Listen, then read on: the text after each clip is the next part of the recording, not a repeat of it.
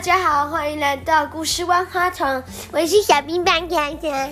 今天要念的故事是《结巴贵公子》，韩非说故事，作者王文华，绘者陈宏史。我们要念的那一篇叫做等待兔子撞树的农夫。宋国是个农业大国，这里人们种小麦也种菜。一路上，韩非不止一次提到，如果我来这里这个国家，除了农产，也要提高手工业。韩非看着四周，破坏他的治国理念。小路边，金黄色的小麦结了饱满的穗，绿色的叶菜在风中摇曳，中间倒是有一片田，怪怪的。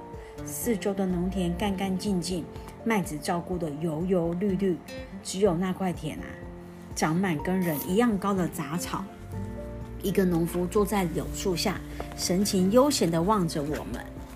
先生休息啊，韩非问我在工作，农夫说，韩非很疑惑，他说别人的农作物长得好，你这块田都是杂草。农夫站起来，走到我们的马车边，压低音量说告诉你们一个秘密，你们千万不要说出去。秘密，：“韩非一听有精神了。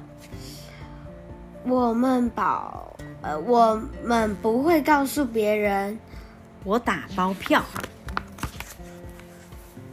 几个月前，我在农田里耕作时，林子里跑出一只兔子。”换韩非哦，你是说你猎到一只兔子？农夫得意地说不需要打猎，那只兔子跑出来自己撞上这棵树。：“韩非。一只兔子自己撞上柳树？”韩非很怀疑。我的，我用我的五亩良田发誓，这千真万确的事，那只兔子又肥又大，自己撞死在这棵树下。我一提回家一称，足足五斤重，我们家吃了三天才吃完。你们若不相信，我带你们回家问我家人去。农夫说到这，抹抹嘴角，仿佛那只兔子还在他的嘴里。真是幸运极了。韩非说：“我比较想知道你是清蒸还是红烧？一半红烧，一半油炸，滋味美极了。农夫拍拍我的肩膀，真的非常好吃。你们如果多等一下，下一只兔子来，我就请你们吃。韩非问还有兔子会来？农夫，点点头说这棵柳树是神树啊，否则兔子怎么会来撞树？等我捕到兔子，别跟我客气，我请你们吃。：“我听得好开心啊太好了，我从早上到现在都还没有吃半点东西呢。！”哇，所以你相信会有一只兔子跑来撞树吗？那我们来看看。韩非有有一点疑惑，他说这里天天都有兔子会来撞树，那倒没有，：“韩非继续问。你捕过几只兔子？”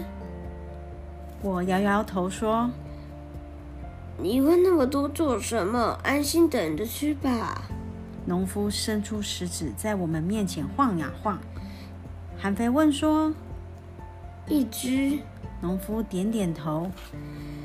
但是天，但是下一只兔子随时会来。放心，我会继续守在这里，总有一天等到它，我你们就不要陪我一起等。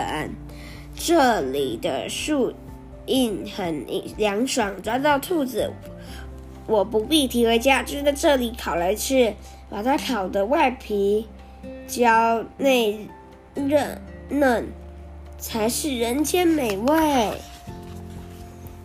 他说的那么得意，韩非，却拉着我走。韩非，你不吃兔子？我问这是个傻子，宁可让田地荒芜，也不肯耕作。你也想跟他一样吗？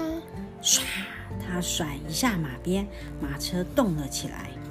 别担心，等我来这里送果，我会让你让老百姓多读点书，书一读就没问题了。哦，所以这个农夫他曾经有一次看到一只兔子跑来撞树，所以他就以为那个兔子每天都会来撞树，是吗？嗯，然后这边还有一篇小漫画跟大家分享，对，就是叫《守株待兔》，是跟的刚刚韩韩非说你在这里偷懒，农夫说我没有，